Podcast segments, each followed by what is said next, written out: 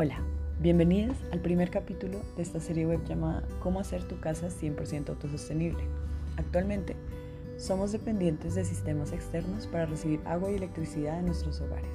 Y aún más, hemos aprendido con el aumento de desastres naturales que somos vulnerables y que no solo debemos aspirar a una mejor calidad de vida, sino además a cómo sobrevivir dado que nuestras condiciones pueden cambiar repentinamente. ¿Saben qué es la resiliencia? Les cuento. Esta palabra viene del latín y significa algo así como rebotar. Es una aptitud que adoptan algunos individuos que se caracterizan por su postura ante la superación de una adversidad y de mucho estrés, con el fin de pensar en un mejor futuro. Así que, esto de volver nuestra casa autosostenible se trata de que seamos más fuertes y nos preparemos de la manera más inteligente para el presente y para el futuro.